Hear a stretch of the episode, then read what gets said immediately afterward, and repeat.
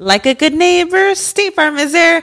When you hear those words, you can feel good knowing that. State Farm is there to help you feel supported with the coverage you need for your car, your home, and even boats, motorcycles, RVs, and other things that matter to you. Now, let me tell you, girl, I don't got a boat, a motorcycle, or an RV, but State Farm covers my home and my car. With a State Farm agent, you know someone is there to help protect your future by helping you choose the coverage you need. With so many coverage options, it feels good knowing you can find what fits for you. And you know what? Getting insurance can be so intimidating because you don't know exactly what you need. So having an agent that could help you with each step makes it so much easier. Girl, I feel you on that. So when things get complicated and you need ways to get help, State Farm gives you options there too. Maybe you like to handle things in person or on the phone with your local agent, or you prefer to do it on statefarm.com or on the award winning app. State Farm lets you do things your way. I personally am the type of gal that likes to do things through an app. It just makes it more easier than going in person or hopping on a call. So I love that they have that option available. Girl, I like to use an app too. I'm not trying to pull up in person or, or call because I'm way too, I have too much social anxiety for that. I'm trying to do it on the app. So that's why I'm here with State Farm. And that is why, like a good neighbor, State Farm is there. With everyone fighting for attention, how can your business stand out and connect with customers? Easy. Get Constant Contact. Constant Contact's award winning marketing platform has helped millions of small businesses stand out, stay top of mind, and see big results fast. Constant Contact makes it easy to promote your business with powerful tools like email and SMS marketing, social media posting, and even events management. With Constant Contact, you'll reach new audiences, grow your customer list, and communicate more effectively to sell more, raise more, and fast track growth. Don't know much about marketing? No sweat. Constant Contact's writing assistant tools and automation features help you say the right thing at the right time every time. Plus, you can send with confidence, knowing your emails are actually reaching your customers thanks to Constant Contact's best in class 97% deliverability rate. I'm a small business owner and I believe that this is a great tool for other small business owners. In small businesses, you need to create a team. And if you're starting by yourself, Constant Contact can be the team that you need. Tackle any challenge with Constant Contact's expert live customer support. Plus, everything's backed by the 30 day money back guarantee. So get going and start growing your business today with a free trial at constantcontact.com. Just go to constantcontact.com right now. Constant Contact, helping the small stand tall. ConstantContact.com. Estás escuchando El Dolop, parte de Sonoro y All Things Comedy Network. Este es un podcast bilingüe de historia americana en el que cada semana yo, Eduardo Espinosa, le contaré un suceso histórico estadounidense a mi amigo José Antonio Badía, que no tiene idea de qué va a tratar la historia. Y yo no tengo idea de cómo pronunciar palabras en alemán, así que probablemente me eche a perder muchas. Yo sí escuché Ramstein en mi juventud y por eso me metí a un semestre de alemán y nomás sé contar hasta el 10 Ok. y decir Guten Tag, ich heiße Joseph. Nice, porque sí hubo ahí un pedo donde toda Alemania nomás aprendió a contar hasta el 9 y estuvo raro, güey. Pero bueno. Yes. El agua con radio funcionó bien hasta que se le cayó la mandíbula. ¿En qué ojo me pongo el parche? Malditos salvajes incultos. Pagaba 25 centavos a los niños de la localidad por cada perro o gato que le llevaran. No, espérate, ¿qué? El parque se hizo consciente, el parque probó la sangre, güey. Ahorita ¿De qué se va? Lo bueno es que nada más te trabas cuando lees, ¿verdad? Sí, sí, sí. –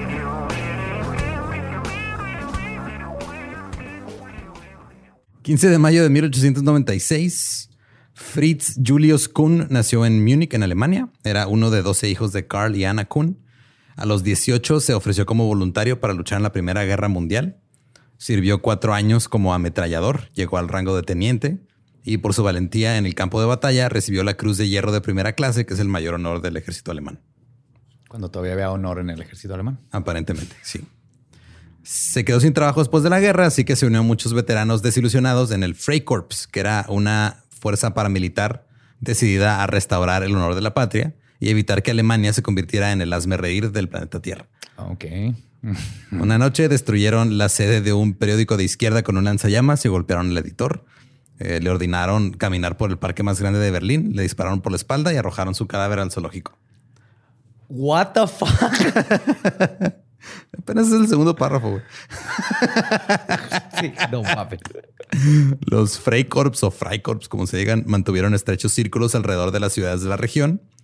Un, un miembro del grupo dijo, no se concede ningún perdón, disparamos incluso a los heridos. Quien cae en nuestras manos primero recibe la culata del rifle, luego es rematado de bala. Incluso una vez le disparamos a 10 enfermeras de la Cruz Roja porque llevaban pistolas. Cualquiera con un arma es nuestro enemigo. Wow. No sé por qué traían pistolas las enfermeras, pero eh, teniendo este tipo de animal Tal vez rondando las calles. eso. Muchos voluntarios de esta milicia se unieron al creciente partido nazi de Hitler. No, ¿cómo no lo hubiese venir, güey? ¿No? No. Fritz se convirtió oficialmente en miembro en 1921. Fue a la Universidad de Múnich, donde estuvo ahí este, un ratito. Luego estuvo cuatro meses en prisión por robarle los abrigos a los otros estudiantes. En 1922 obtuvo una maestría en ingeniería química. Dos años más tarde, su padre le consiguió un trabajo como empleado de envíos con un amigo de la familia, que era un judío que fabricaba ropa. Si tu próxima frase es que luego se hizo plomero, ya. Oh my God. Bueno, el jefe judío se notó que, este, notó que se estaban quedando cortos los rollos de tela. Luego miró a través de la puerta de un cuarto de trabajo mientras Fritz quitaba varios metros de tela y la deslizaba bajo la puerta a un cómplice que tenía afuera. Fritz fue despedido de inmediato. Había robado material con un valor de 3 mil marcos alemanes de la época. Pero su jefe acordó no presentar cargos e incluso ayudó a recaudar dinero para que Fritz se mudara a México para comenzar de nuevo su vida. O sea, un, su jefe judío, güey, Sí, le le, perdonó. le perdonó que le robó lana. Y dijo, Va, vete a Cancún, güey. Ahí Sí, te la vas a Cancún, güey. Sí, pero Yo como que fue de yo te lo pago, güey. Tú vete ver pinche nazi, güey. No te quiero aquí, güey. Fritz vivió en México con su esposa durante cinco años. Trabajó acá como químico. Tuvieron dos hijos, a Waltraut, la hija, y a su hijo Walter. Y en 1928 se mudaron a los Estados Unidos.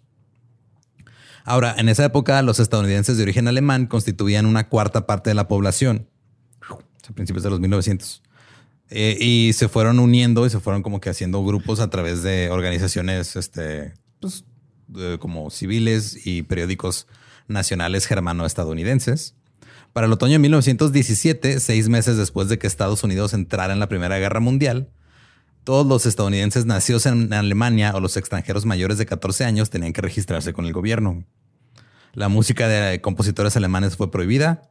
Los libros de texto eliminaron cualquier mención favorable de historia alemana. El sauerkraut o chucrut, como le dicen en español, pasó a llamarse Liberty Cabbage o repollo No, de la no es libertad. cierto. ¿Hicieron eso desde entonces? Sí, güey. Como con las papitas francesas, con Ajá. Liberty Fries. Sí, eran Freedom Fries. Freedom Fries. Los Frankfurters, porque así les decían antes las salchichas, se convirtieron en hot dogs. Oh, wow. O Winnie. Ajá. Como le decimos ahora. o Wiener Dog. Ajá. Los libros en alemán se retiraron de las bibliotecas públicas y luego se quemaron en celebraciones patrióticas. Hay que quemar esta literatura porque ya vieron que los de allá están quemando literatura. Eh, chango ve, chango hace. En algunas ciudades se ordenó a los estadounidenses de origen alemán que confesaran su amor por la patria arrodillándose en las plazas públicas a besar la bandera estadounidense. Ay, cabrón. Fritz fue contratado como técnico de rayos X en el hospital Henry Ford en Detroit. Esta- este hospital tenía una política estricta en contra de la contratación de médicos judíos y el sí, pues eran antisemitas. Sí, sí, sí. El periódico respaldado por Ford, que se llamaba The Dearborn Independent, era conocido por un artículo recurrente antijudíos que se llamaba El Judío Internacional. Fritz tenía, era mucho de tener ahí affairs y aventuras con sus compañeras de trabajo. Él les decía que era doctor, pero pues güey, nomás tenía una maestría en química. Y ella lo describían como alguien con lentes gruesos, un abdomen grueso y un marcado acento alemán grueso.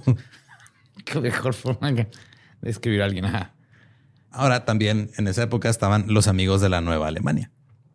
Eran una organización de alemanes de segunda y tercera generación que apoyaban abiertamente al partido nazi. O sea, eran- Desde Estados Unidos. Desde Estados Unidos, Simón. En Newark, Nueva Jersey, el 17 de octubre del 1933 llevaron a cabo su primer mitin nazi. Cito. Cabezas ma- magulladas y una docena de arrestos marcaron el primer mitin nazi de esta ciudad. Los amigos de la Nueva Alemania se reunieron bajo una bandera con la esvástica anoche, cuando ráfagas de piedras y bombas hediondas se estrellaron contra las ventanas. Después de la reunión estallaron peleas callejeras esporádicas. Más de 100 reservas policiales fueron llamados para sofocar los desórdenes. Y más de un millón de ardillas se unieron. Estos Kaisers. Eran, claro, eran la, la gente, o sea, las ardillas que quedaron de la Primera Guerra Mundial que están peleando acá. A huevo que fueron esa con, junta. sus- ajá, con su casquito de Kaiser llegaron ahí a hacerle de pedo. Ahora, en noviembre de 1934, Fritz se unió al capítulo de Detroit de los Amigos de la Nueva Alemania. Y unas semanas después se convirtió oficialmente en ciudadano estadounidense. Eh, en su juramento de, de las... O sea, porque tenían como una especie de juramento los amigos de la Nueva Alemania, decían, soy de ascendencia aria, libres de rastros raciales judíos o de color. No pertenezco a ninguna organización secreta de ningún tipo. Reconozco el principio de liderazgo, juro lealtad a Adolf Hitler y a todos los designados por él. Doy respeto y obediencia absoluta y cumplo todas las órdenes sin reservas y con toda mi voluntad, porque sé que mi líder no me exige nada ilegal. Está muy específico. Tampoco sabemos dónde está el cáliz sagrado. Wink, wink. Ya en septiembre de 1935, Fritz fue nombrado líder de eh, la sucursal de Detroit de la Nueva Alemania. Estos güeyes tenían su propia milicia que se llamaba Ordnungsdienst. O sea, nada más eh, se escribe O-R-D-N-U-N-G-S-D-I-N-S-T. Tiene Tú pronuncias Ordnungsdienstgang. Sí. Son como 13 letras, son tres vocales. ¿Por qué crees que no terminé el semestre de alemán? el primer día puso la fecha el profesor en el, y era el tamaño del pizarrón. Y era ¿Qué? para enseñarnos cómo. Y quieres saber qué significa Ordnungsdienst. ¿Qué? Significa servicios uniformados. Ah, ok. Eran conocidos como los OD eh, y servían como seguridad en eventos y como guardaespaldas para los altos mandos. Estos hombres prometieron mantener los más altos estándares de disciplina militar y seguir las órdenes del líder en cualquier momento. A mí no me hacen pendejos. Es la SS aquí, Ajá. básicamente, en este continente. Sí. También publicaron un periódico que se llamaba The Deutsche Zeitung, que significa el periódico alemán. Ok. Sí. Y que el subtítulo era Fighting Paper for Truth and Right, a bridge between the United States and Germany. O el este periódico que pelea por la verdad y lo que está bien, un puente entre Estados Unidos y Alemania. Y la mayor parte de su contenido nada más eran copias de la propaganda alemana. O sea, les mandaban propaganda alemana. Ellos lo ponían en inglés. Acá. No, en alemán asumo. Ajá, en alemán también. Tenía cosas como, por ejemplo, cito, llegará el día en que los judíos de todo tipo se unirán con las razas de piel más oscura para derrocar el orden natural del dominio ario. Los germanoamericanos deben estar preparados para el ataque. Ahora, en 1935, en octubre, el Führer adjunto de Alemania, Rudolf Hess, decretó que los ciudadanos alemanes que vivían en los Estados Unidos debían poner fin a toda actividad política, incluida la membresía de los amigos de la Nueva Alemania. Pero el presidente de los, amigos de la Nueva Alemania dijo, no, este pedo es solo una mentira judía de un periódico judío. No es cierto que dijo eso. Entonces siguieron. En diciembre del mismo año, el presidente entregó el liderazgo de los amigos de la Nueva Alemania a Fritz. O sea, pasó de ser miembro a ser el que estaba a cargo de, Detroit, perdón, a ser el que estaba a cargo de todo, todo Estados Unidos. Así que hicieron una convención en, en Buffalo, Nueva York, en marzo, y cambió el nombre de The Friends eh, al Der Amerika Deutscher Volksband, que es el Bund germano-estadounidense, que Bund significa grupo político. Ok. Entonces Fritz anunció Y ahí también. Somos libres, no somos la SS y tampoco somos racistas. Se dice sauerkraut. Cito, somos 100% estadounidenses y por lo tanto no nazis.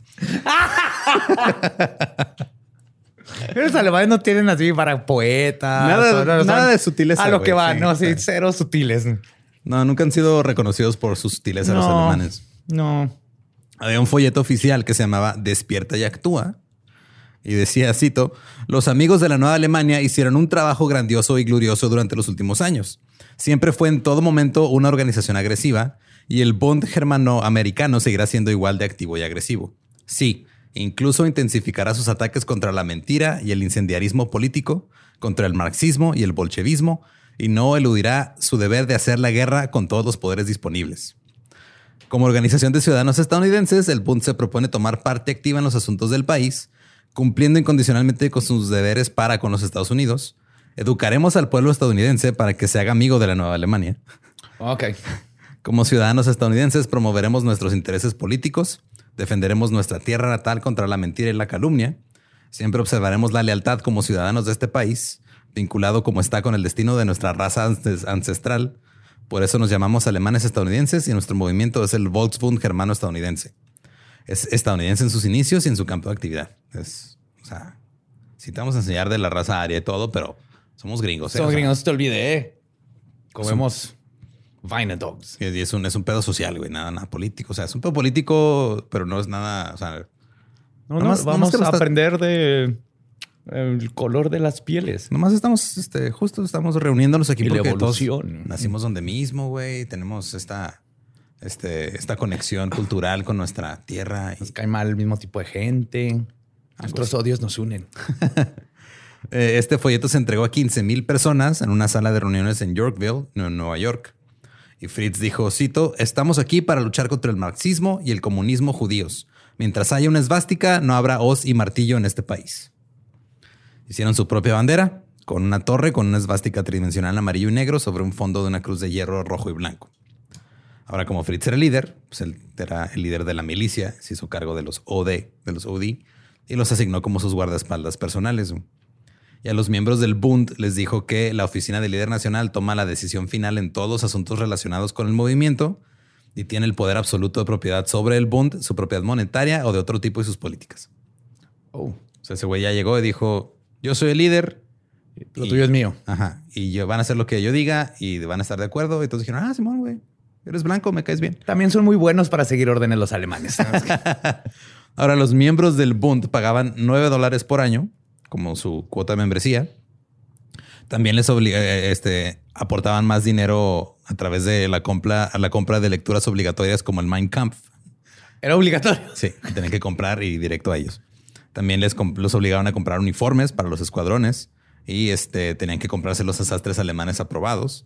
Los bundistas tenían que comprar también brazaletes, prendedores o insignias para las diversas actividades sociales como mítines o bailes, que también requerían una tarifa para entrar. También eran obligatorios los artículos para uso doméstico, desde este, así sujetalibros hasta vajillas, incluso discos del, del coro de, de ahí del grupo político alemán. What? Tienes que comprar el consumir los viniles. Simón. También la suscripción anual era obligatoria, la, la del periódico, y costaba 3 dólares al año. Entonces de ahí estaba entrando toda la lana que financiaba estas cosas.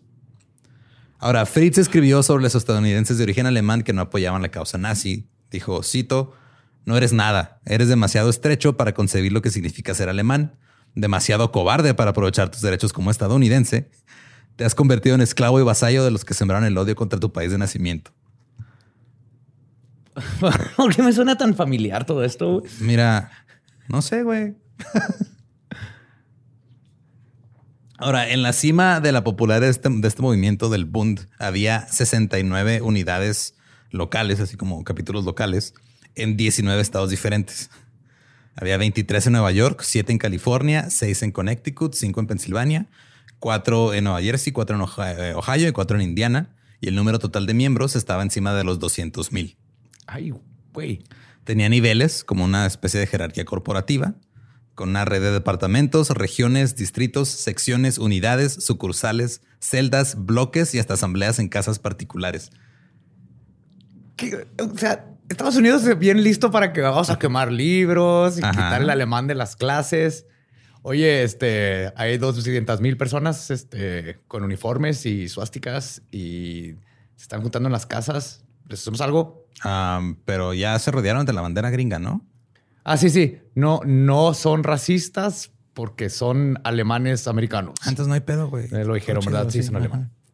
Ahora se planificó un sistema de actividades comunitarias, incluyendo divisiones recreativas y educativas para mujeres, niños y adolescentes, con diversos eventos culturales, bailes, conciertos, picnics y nada más así salidas, kermeses, cosas de ese tipo. Ahora, aquí es donde se pone, donde llegamos ya al punto del capítulo. Diseñaron algo para los niños. Campamentos de verano. Ok. Ahí está el campamento que se llamaba Wool und Macht o Voluntad y Poder, ubicado al nombre de Princeton en Nueva Jersey. 200 niños de toda la región de Nueva York se quedaron ahí durante el verano de Los llevaban 1934. en tren.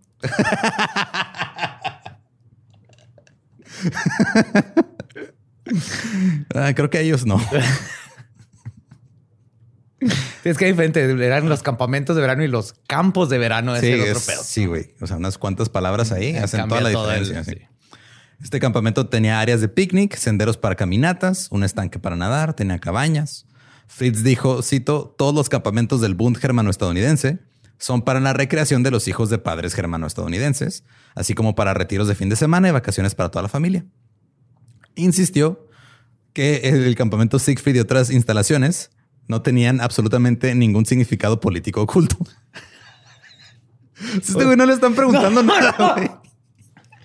No, no, y tampoco estaban pensando, no les estamos enseñando a usar metralletas y formar una milicia en este continente. Eso tampoco se hace ahí. O sea, ahí hacen, hacen cajitas para bolear zapatos y todo.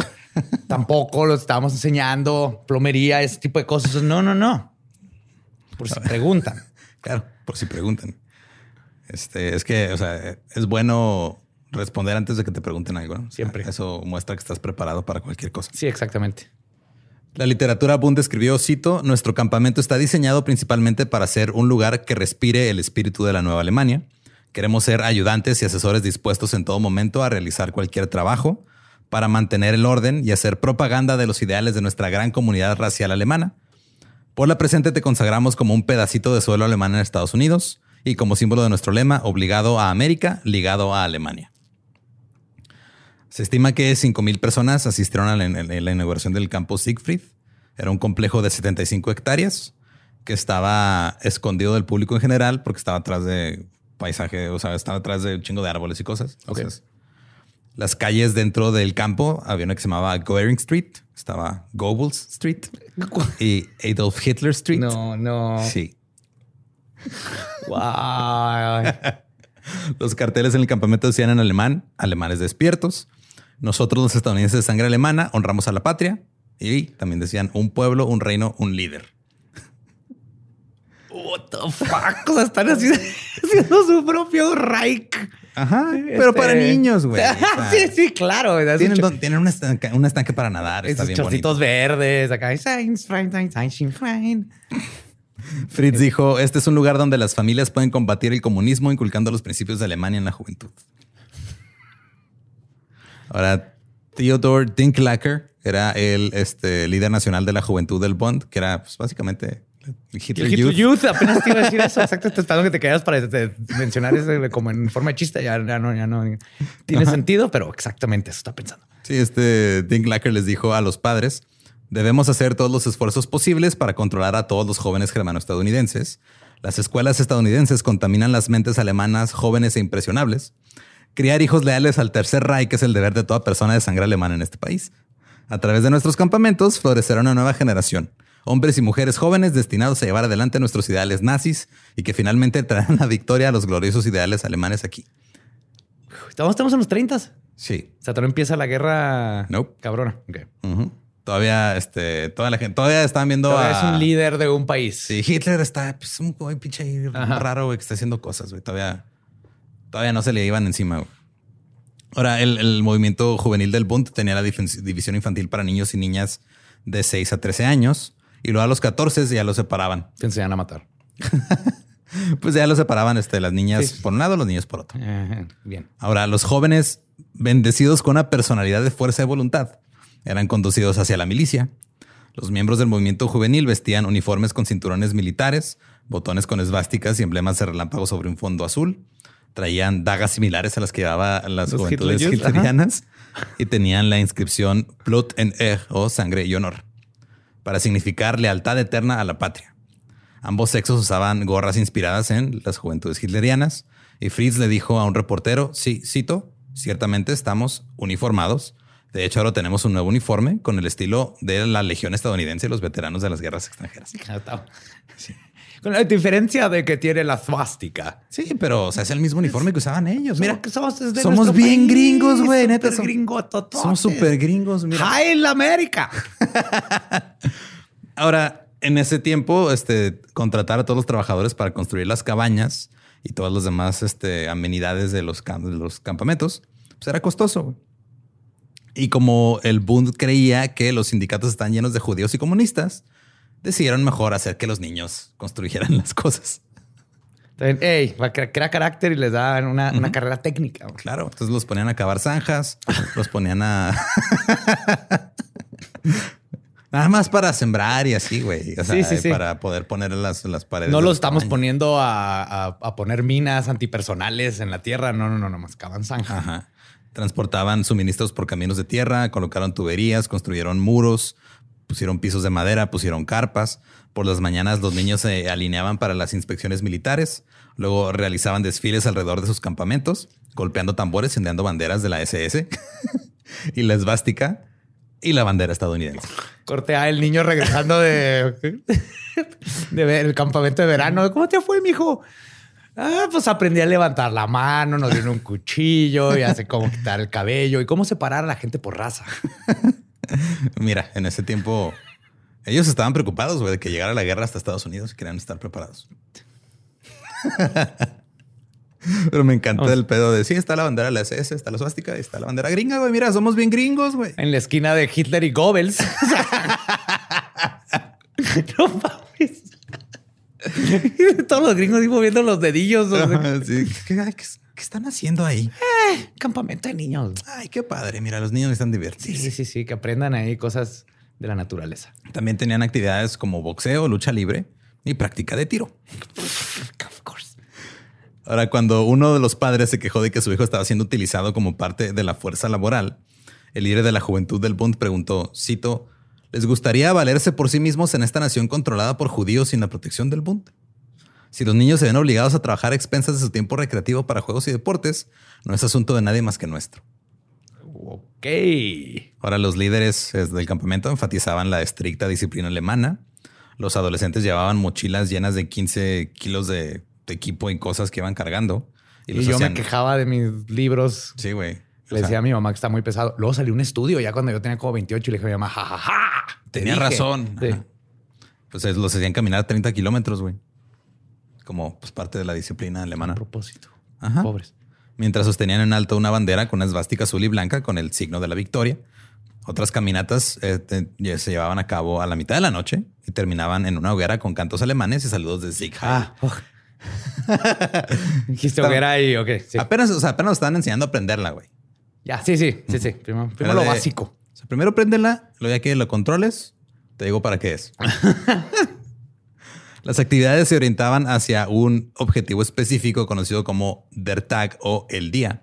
Creían que en el día estallaría una pelea en suelo estadounidense entre arios y judíos violentos decididos a instalar un sistema bolchevique como el nuevo gobierno de los Estados Unidos. What? No estás, o sea, ¿te perdiste en algún punto de la No, no, no, no, no, no. O sea, todo tiene sentido, pero sigo, sigo sin, sigo sin comprender cómo estaba pasando esto en la- bajo las narices de todo el mundo. ¿Estás listo para convertir tus mejores ideas en un negocio en línea exitoso? Te presentamos Shopify. Tal vez no lo sabías, pero nuestro podcast More Than Mamis es un negocio y lo empezamos por supuesto para desahogarnos y hablar sobre la maternidad, no para convertirnos en expertas de ventas y del e-commerce. Así que sí, necesitábamos ayuda para vender nuestro merch y poner en marcha nuestra tienda. ¿Y cómo suena con Shopify? Llegó otra venta. Shopify es la plataforma de comercio que está revolucionando millones de negocios en todo el mundo. Ya seas un emprendedor desde tu casa o desde donde sea, Shopify es la única herramienta que necesitas para iniciar, administrar y hacer crecer tu negocio sin dificultades. Con Shopify puedo gestionar pedidos, envíos y pagos desde cualquier lugar, brindándote toda la información y estadísticas de tus ventas al detalle. Regístrate para un periodo de prueba con tan solo un dólar al mes en shopify.com barra sonoro, todo en minúsculas. Ve a shopify.com barra sonoro para llevar tu negocio al siguiente nivel. Shopify.com barra sonoro. De hecho, hay, hay, o sea, este, hay un video en YouTube que lo vamos a poner los videos relacionados, que es, o sea, literal es una grabación, güey, de, o sea, están, estás grabando, están los niños ahí con, con- practicando tiro, güey. ¿Hay video? Sí, güey, es acá marchando con sus... Y cantando así. No somos racistas, no queremos matar judíos, somos hermanoamericanos. Andaban ahí y luego niños acá como de siete años ya así fumando, güey, con el corte del Hitler Youth, güey. Está bien raro todo este pedo. güey. Wow. Este, los hombres jóvenes deben estar listos para la batalla con el apoyo de buenas mujeres alemanas. Entonces, alentaban este, a los miembros del Bund a comunicarse con otros estadounidenses de origen alemán a que se involucraran. Después de que los campamentos ya tenían más o menos unos tres años de haber empezado, la Associated Press escribió eh, un artículo el 19 de julio del 37, cito, 300 niños y niñas uniformados se establecieron hoy en la rutina saludable de la vida al aire libre en Northland, un campamento emblemático de los nazis en su hill en Nueva Jersey. El encabezado era What the fuck. y luego ya todo eso que dijiste tú. Dice, Después de un día de hailing, bailes, bailes folclóricos y consumo de cerveza por parte de los 8000 padres miembros del Volkund germano-estadounidense que estaban ahí haciendo su party. Claro. El sitio de Cien Acres es uno de los 21 campamentos en los Estados Unidos donde más de 200 mil niños de ascendencia alemana pasan el verano caminando, nadando, jugando y tomando el sol. Según el Fritz Kuhn, ingeniero químico de Nueva York, líder del Bund. Nada más Ah, sí. están caminando, nadando, jugando el sol. caminan, juegan. No estamos construyendo aviones ni tanques súper secretos. No a hacer casas de campaña.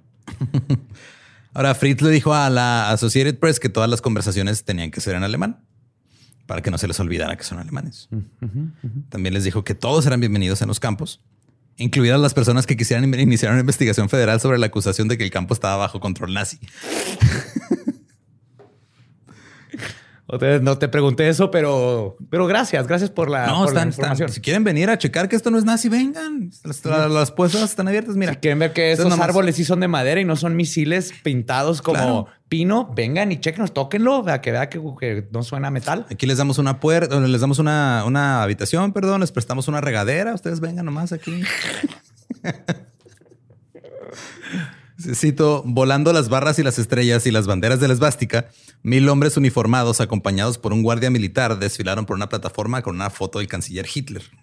La multitud aplaudió cuando un líder del distrito declaró, estamos en contra de los sindicatos del CIO y los combatiremos porque son comunistas y están gobernados por Moscú. Después del programa de discursos, saludos fascistas y el Bund pasó a hacer picnic, comer salchichas y beber cerveza para después terminar el día bailando y cantando. Claro. Pero mijo, ¿a quién vamos a matar? Ah, todas las razas no arias. a todos los que no se parezcan a mí. sí. Muy bien. ¡Woo! Ahora todo el mundo vamos por nieve. ¡Yeah! Dos días después, el 21 de julio, una unidad de los veteranos de guerras extranjeras de Nueva Jersey se comprometió a combatir el fomento de una alianza entre los jóvenes del campamento germano-estadounidense. Incluso le pidieron al presidente Roosevelt que investigara de dónde estaban sacando el dinero y que, este, que investigaran, perdón, que, que- y que los ciudadanos que participaron en el juramento de lealtad a la esvástica debían ser revocadas su ciudadanía y debían ser deportados. Porque ya como que se dieron cuenta de sí, o sea, pues dicen que es un campamento, güey, pero están haciendo Pero on. lealtad al Tercer Reich. Pero on, ¿viste este encabezado? Dice what the fuck. Lelo. Ve lo que están haciendo. Tienen misiles en forma de troncos. Ese mismo día, un representante de Texas en el Congreso, este Martin Díez, presentó una resolución para investigar las actividades de propaganda nazi. Un líder del campamento le dijo a un periodista al día siguiente, cito, una investigación del Congreso será un fracaso y una pérdida de dinero para los contribuyentes. No es más que propaganda para llamarnos nazis. Nuestra lealtad es a Estados Unidos. Levantamos la mano para escuchar el himno nacional alemán por respeto a lo que hizo Hitler. No solo al, al combatir el comunismo, sino al mostrarle al mundo cómo combatirlo. Sí, sí, sí. Amamos a Hitler, pero queremos a Roosevelt. Claro, claro. O sea, o sea, nosotros, o sea, Hitler aquí, pero Roosevelt acá arriba.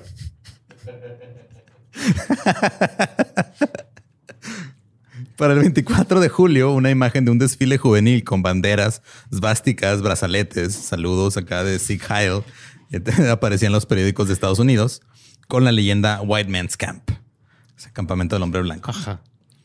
En agosto de 1937, Tilly Koch, una líder adolescente de la unidad de niñas del sur de Brooklyn, estaba preocupada por un problema creciente de los cam- dentro de los campamentos que los líderes adultos ignoraban. Estaban quedando sin plutonio. Para su proyecto de ciencia. Claro. Eh, no, pues en realidad era algo más, más adolescente. O sea, estaban, ella estaba preocupada de que este, no estaban cuidando bien de noche los dormitorios de las niñas. Entonces, había niños ahí que estaban metiendo a, Ok. a hacer cosas de adolescentes. Entonces ella se ofreció como voluntaria para ser guardia fuera de los dormitorios para evitar que pasara esto. Qué chingón. Pero estar de pie en el frío toda la noche la llevó a desarrollar un resfriado que se convirtió en una infección pulmonar. Necesitaba atención médica, pero el líder juvenil Dinklacker la rechazó.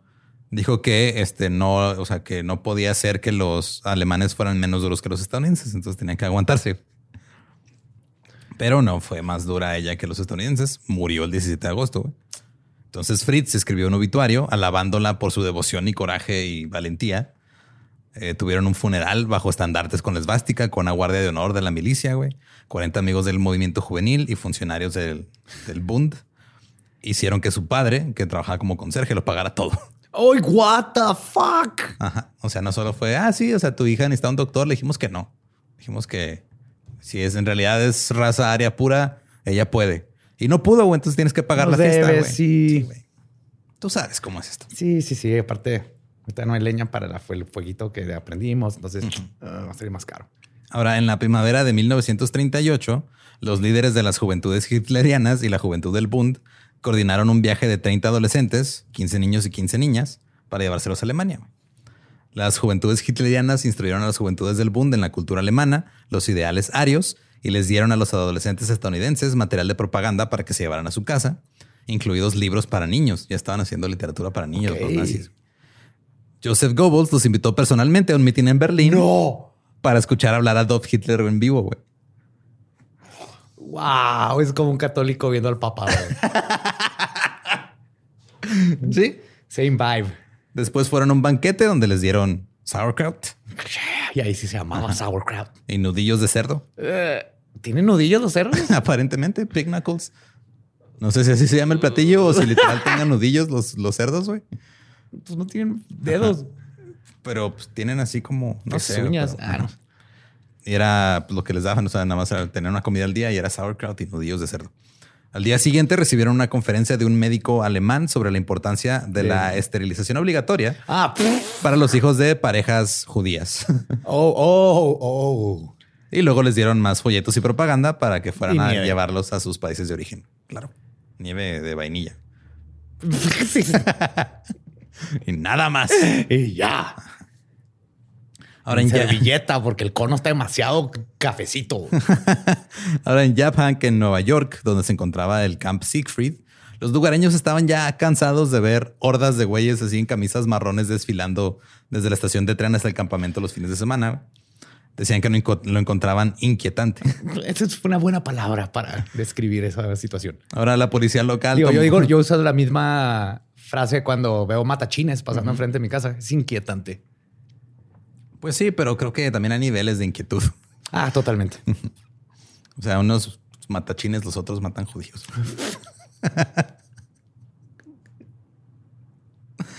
Oh my God. La policía local tomó medidas enérgicas contra las procesiones de fin de semana y mantenía a los manifestantes con svástica en fila india y les apagaba la música. Fue, o sea, van a pasar, güey, pero no van a hacer desmadre. Se van a ir derechito a su campamento. O sea, básicamente, en vez de prote o sea, de. En vez de ponerles un alto, güey, les pusieron escolta. Sí, sí, sí, sí. Es que estos güeyes están quejando, güey. Así como cuando, o sea, digo, supongamos que caso hipotético, güey, en algún, no sé, en algún momento alguien decida irrumpir en el Capitolio y la policía les abra la puerta, güey. Ándale. Sería Ah, algo, no. ajá, güey. Tú sabes. Totalmente analogías que no tienen sentido, pero le entiendo. El- un juez informó, cito, vio a una mujer de 250 libras caminando en pantalones cortos y una camiseta sin mangas. Estaba burbujeando por todas partes. ¿Qué es esto? ¿Jojo Rabbit? Sí, güey. Casi, casi. Se vio otro hombre paseando con la ciudad con un, solo un par de pantalones cortos enrollados hasta donde llegaban. O sea, pues, eso ya lo, le causó. Sí, esos outfits de chorcito. Ajá. Ajá. con Y era un bundista cuando se le dijo que salía de una propiedad privada. Dijo, a ver, tráeme las escrituras, a ver si es cierto que es privada. Oh my God. Y luego cuando iban así camino a sus campamentos, pues pasaban cerca de parcelas de gente que ahí sembraba de todo y se chingaban fresas y manzanas o se llevaban flores. O sea, eran, también andaban haciendo su desmadre. Sí, y flores, tus fresas, eh, tu arte que tenías ahí después de matar a toda tu familia. Es clásico de estas juventudes. Poco a poco, es, es gradual, ¿no? A finales del verano de 1937, los permisos de construcción se denegaron temporalmente hasta que los funcionarios del campamento proporcionaran un estudio de la propiedad citando dónde se iban a construir estos edificios propuestos. Un bundista le dijo a un reportero, ok, quizás Camp Siegfried se ponga en el mercado y se venda al mejor postor, tal vez un grupo de negros. Eso no ayudará a los valores de las propiedades, ¿verdad? Todo lo que queremos es que nos dejen... con tu racismo, culero. A ver, crea quién es más racista, hijo de tu pinche madre. ¿Eh? Ay, güey, es ¿Eh? que- ¿Qué prefieres, güey? ¿Nazis o negros? Ah, ¿Eh? ¿Verdad? La vida no es fácil, cabrón. Y mira, hasta la fecha siguen preguntándose lo mismo.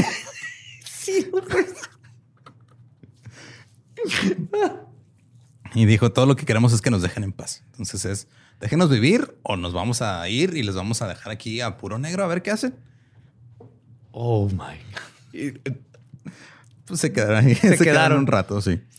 En julio de 1937 abrieron el Camp, el camp Nordland, una instalación de 40 hectáreas que estaba a 40 millas, como 60 kilómetros de Newark, Nueva Jersey, Asistieron 8 mil personas a la inauguración. güey.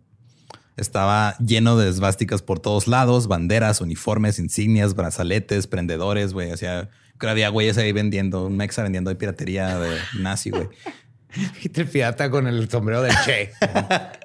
Fritz presentó al senador del estado de Nueva Jersey, William Dolan, o sea, lo llevó a que diera ahí un discurso para dar la bienvenida del campamento a su distrito.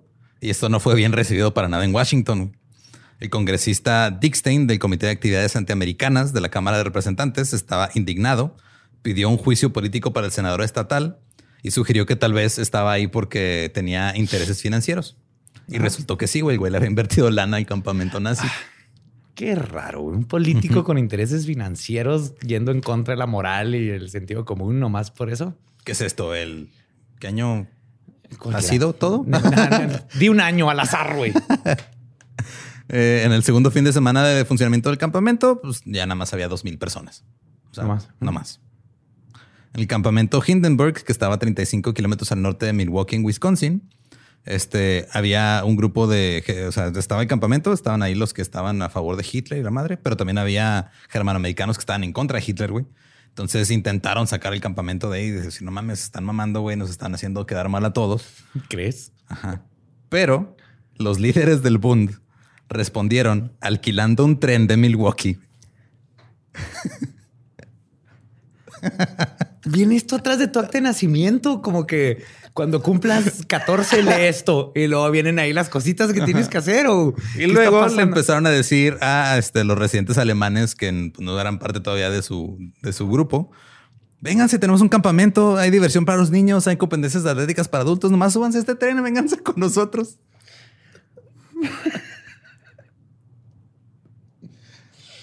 Ay. ¿Todo bien? oh, wow. No, no, no, no, no, no, no. Wow, wow, wow, wow, wow.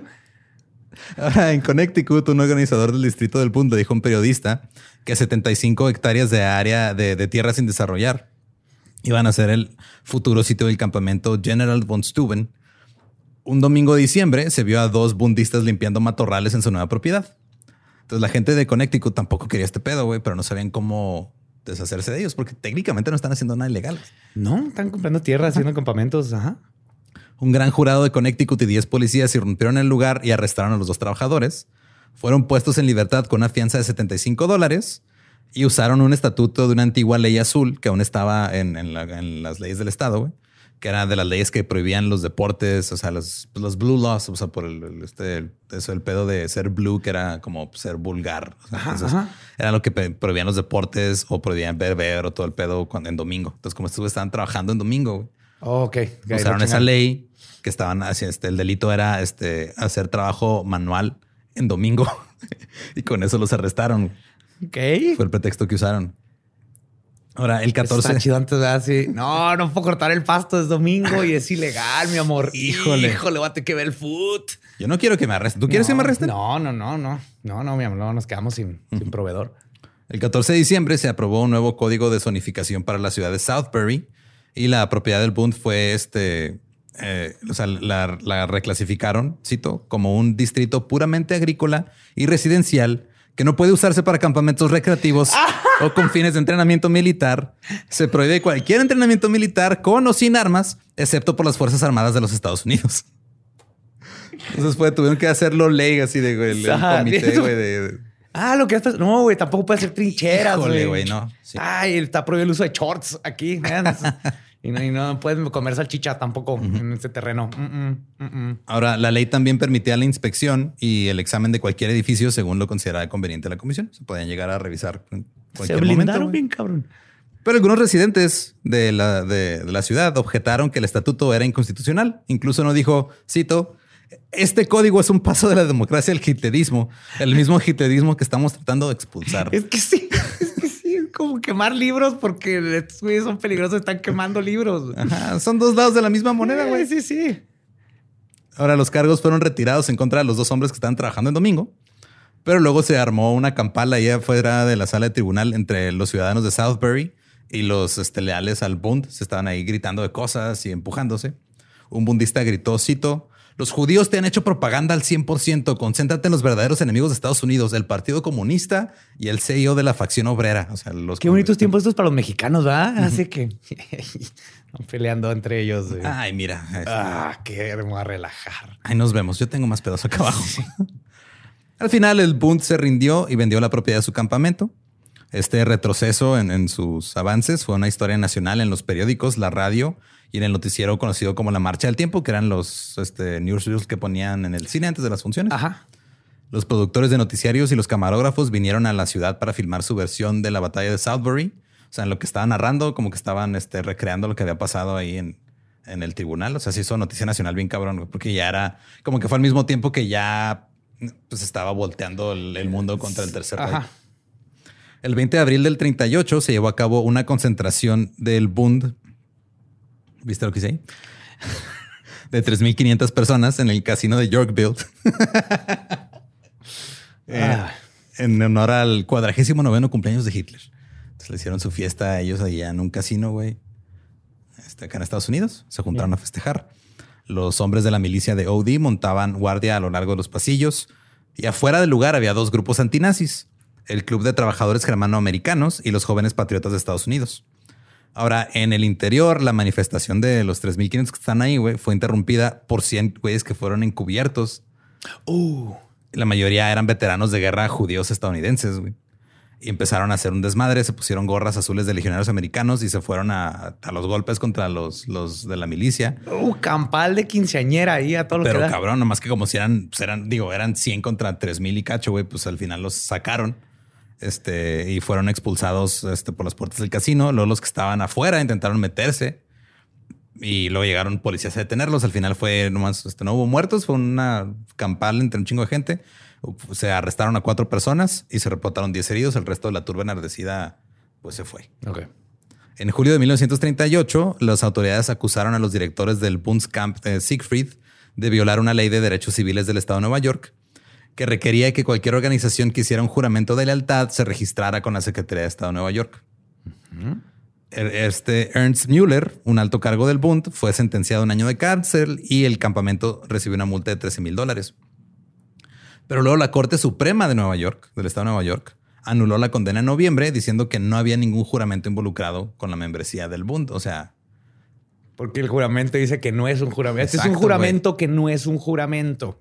Ajá, entonces ellos sí leyeron bien, le dijeron, güey, nos la aplicaron, o sea, nos aplicaron ahí un término legal, güey, nos chingaron, tenemos que anularlo. sí, sí. Legalmente, el fact. Un informe de la Associated Press del 20 de febrero de 1939 decía, cito, el Bund germanoamericano pro-nazi mostró su fuerza a un Nueva York emocionado esta noche al reunir a una multitud que llenó el Madison Square Garden para una reunión con toda la trampa de una asamblea masiva alemana.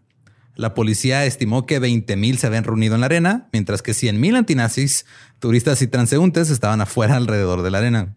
El comisionado de policía comentó, cito, tengo suficientes hombres aquí para detener una revolución si es necesario. Uy, cabrón. Los policías sacaron a muchos de las calles antes de que terminara la manifestación, pero aún así hubo una pelea callejera que duró como unos 15 minutos. O sea, había 20 mil nazis en el... hay peores peleas callejeras que en el América Pumas y así, güey. Sí, güey. Este, y está, o sea, están 20 mil en el, en el Madison Square Garden, pero había 100 mil 100,000 afuera que querían chingarse los que estaban adentro. Es una bonita imagen. Ajá. Habían más buenos que malos. ¿Cómo te más. atreves a odiar a los judíos? Ese güey es mi banquero. Odia a los negros, güey. Era en realidad lo que estaba pasando. Ajá. Pero sí estaban mínimo, tenían uno de los malos bien. uno de los malos los tenían identificados. Y luego, y luego, y luego la cagaron todo lo demás. Fritz testificó frente ante el Comité de Actividades Antiamericanas de la Cámara de Representantes seis meses después. Le dijo al comité que le causaría mucha angustia a muchos estadounidenses de origen alemán si fuera necesario ayudar a los estadounidenses en una guerra entre Alemania y Estados Unidos. O sea, güey, es que, ¿qué vamos a hacer? O sea, nosotros somos de ambos lados y nos vamos a angustiar mucho si tenemos que... Ir a matar a nuestros sí. hermanos y hermanas. Sí, temían que cada bala de rifle y cada bomba enviada a Europa desde Estados Unidos esté dirigida al corazón de un muchacho alemán. Dijo que los bundistas tenían un vínculo espiritual y emocional con Alemania y sentían que tenían que trabajar por la neutralidad estadounidense en cualquier conflicto europeo. También admitió que había ordenado la destrucción de los registros del Bund. Dijo, en parte debido a la investigación del Congreso, pero más que nada para evitar cualquier represalia por parte de otras personas, este, ya sean Claro, empleadores, claro. vecinos. no quemamos o- nada ahí en esos papeles que hablara del quinto Reich que íbamos a imponer aquí en los Estados Unidos. Mm, mm, mm. De las nuevas líneas de tren que estamos haciendo, tampoco eso no venía en los papeles. Que Claro, sí, o sea, digo, sí, sí que uno sí los quemé porque me ibas a investigar, pero los otros los quemé por proteger a mi gente. Claro. El fiscal federal ordenó una investigación del FBI sobre los campamentos de, que tenían estos güeyes. Fritz instruyó a todos los subordinados de cómo lidiar con la investigación del gobierno. Les dijo que solo los líderes de cada unidad tenían permiso para hablar con los investigadores. Dijo que a cualquier persona que afirmara ser un investigador se les debía solicitar que se identificaran. Que si preguntaban sobre la milicia, se debía enfatizar que eran escuadrones patrióticos, así pro USA. sí. Ya, ok. No debían de ser, no, no debían decir, perdón, cuántos miembros había en general en total en, en el, en el Bund, en el, en el este, pues no era un partido, pero era como organización política. Y bajo ninguna circunstancia debían atacar al presidente Roosevelt al hablar. Claro, sí. El FBI publicó sus hallazgos en un informe de 14 volúmenes titulado Campos Nazi en los Estados Unidos. oh, wow. El Bund germano-estadounidense solo era culpable de producir un discurso impopular, güey. Es que sí. O sea, no, no estaban... Y en retrospectiva está todavía más cabrón, pero en ese tiempo, la neta, Sí, no eran culpables de nada más que decir cosas que a otra gente no les gustaba. son libertad de expresión. Por mucho que se dieran sus actividades, Fritz y el Bund eran libres y constitucionalmente estaban en su derecho. güey. Pero en mayo de 1939, un gran jurado de Nueva York acusó a Fritz de 12 cargos de malversación de fondos Uh. por 14 mil dólares. El juicio comenzó en noviembre de 1939 y en realidad el juicio se trató de si Fritz se podía gastar el dinero como él quisiera. El abogado defensor argumentó que según la constitución del Bund, él podía gastar el dinero como quisiera porque él era el líder y que nadie se había quejado y nadie le había dicho que no.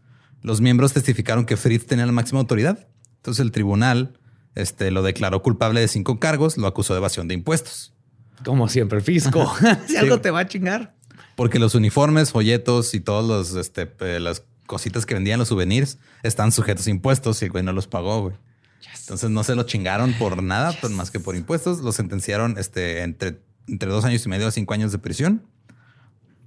Ahora, este, después de que el representante de Pearl Harbor en Estados Unidos, este Martin Díaz, convenciera a la Cámara de que el Bund era una especie de agente alemán, el diciembre de 1941, el 19, el Congreso aprobó un proyecto de ley que requería que los miembros del Bund se registraran en- ante el Departamento de Justicia como un poder foráneo.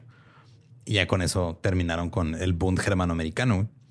Y en marzo de 1943, Fritz Kuhn y otros 10 líderes perdieron su ciudadanía. Fritz fue puesto en libertad condicional el 18 de junio del 43 después de cumplir tres años y medio de condena. Como ya no era ciudadano, los agentes del FBI lo llevaron a un campo de internamiento federal para enemigos extranjeros en Texas. Pues te iba a preguntar que por qué nada de esto terminó en campos. O sea, los japoneses se los hicieron. Aquí tenían a, literal en nazis en su patio. Pues metieron a este güey un ratillo ahí a uno, luego lo llevaron a otro durante un par de años. Luego, en, en septiembre del 45, el fiscal general Thomas Clark ordenó la deportación de Fritz a Alemania porque era considerado peligroso para los Estados Unidos. Sí, sí, tanto quieres a tu país y todo eso, pues date, date. Cuando llegó a Frankfurt el 29 de septiembre del 45, fue arrestado por tropas estadounidenses Pues lo mandaron justo cuando se acabó la. Porque este era considerado una de las mayores amenazas a la seguridad en la zona americana, capaz de reunir a sus secuaces y amenazar nuestra seguridad. Entonces dijeron, este güey es un peligro, güey. Sí. O sea, lo corrimos de allá, pero aquí también vas a valer verga. Fritz fue liberado un año después y luego en una entrevista con el Associated Press juró que ya había ab- abandonado cualquier tipo de movimiento político. Sí, pues ya perdió su compa, ¿va? Ahora hizo una apelación para que se le restableciera la ciudadanía estadounidense en 1949, pero le fue negada y murió a los 55 años el 14 de diciembre de 1951. Se dice que en su lecho de muerte le suplicó a su esposa que le, por- le perdonara por haberle sido infiel en múltiples ocasiones. Ah, por eso. De, "Ay, tengo que decirte algo, mi amor. Sabes que durante mi vida cometí muchos errores. Este, te, te engañé con varias mujeres. Ah, yo creí que hablabas de crear a niños eh, a favor de Hitler y enseñarles a usar armas y a odiar el país y a otras razas. No, dije errores. El New York Times señaló que murió como un químico pobre, desconocido y olvidado. Y esa es la historia del campamento de verano nazi, güey. Ah, güey. Pues eso revisen antes de mandar a sus hijos al campamento. Que no, nomás con que no vaya, se haya muerto ahí alguien en un lago. Claro. Y que va a volver. O que sea un campamento nazi donde les van a enseñar a hacer trincheras. si quieren escuchar el episodio eh, original en inglés, es el episodio 233 de The Dollop, American Summer Hitler Camps. Si iba a campamentos de verdad, todos nos ha tocado ir a un campamento. Nunca me tocó ir porque aquí creo que en México no es tan común los que te quedas así ahí. no, era como que ibas el fin de semana y luego regresabas. Sí, Ajá. sí luego tres varios. Ajá. Sí, y luego ibas ahí, pues nomás era como que tu mamá de ándale, mijo, no te puedo atender en la casa, vete a nadar y, a pendejear. tomar vino a gusto sin que estés chingando. Simón. Yo no más fui a uno, creo, en el. Yo fui a uno, pero luego estuve en los scouts de los fines de semana. Que tenía miedo que esto me fuera a llevar a los scouts. Una parte me dije, no mames, que los scouts salieron de aquí y yo estuve en los scouts. No, aunque sé que por ahí hay una historia vinculada a los scouts, definitivamente. Mira, va a haber. Va a haber. De todo hay una historia vinculada. Siempre. de, todo. De eso se trata el Dolop. Sí. Y este, recuerden que nos pueden seguir en todos lados como arroba el Dolop. A mí me encuentran como arroba ningún Eduardo. A mí me encuentran como el Diablo. Y pues la neta, o sea, ya aprendan algo, chingada madre. o sea, ya. Ah, te hubieran mandado a sus hijos a un club de este, juventud hitleriana. ¿Estás listo para convertir tus mejores ideas en un negocio en línea exitoso? Te presentamos Shopify. Tal vez no lo sabías, pero nuestro podcast More Than Mamis es un negocio y lo empezamos por supuesto para desahogarnos y hablar sobre la maternidad, no para convertirnos en expertas de ventas y del e-commerce. Así que sí, necesitábamos ayuda para vender nuestro merch y poner en marcha nuestra tienda. ¿Y cómo suena con Shopify? Llegó otra venta. Shopify es la plataforma de comercio que está revolucionando millones de negocios en todo el mundo. Ya seas un emprendedor desde tu casa o desde donde sea, Shopify es la única herramienta que necesitas para iniciar, administrar y hacer crecer tu negocio sin dificultades. Con Shopify puedo gestionar pedidos, envíos y pagos desde cualquier lugar, brindándote toda la información y estadísticas de tus ventas al detalle. Regístrate para un periodo de prueba con tan solo un dólar al mes en shopify.com barra sonoro, todo en minúsculas Ve a shopify.com barra sonoro para llevar tu negocio al siguiente nivel. Shopify.com barra sonoro.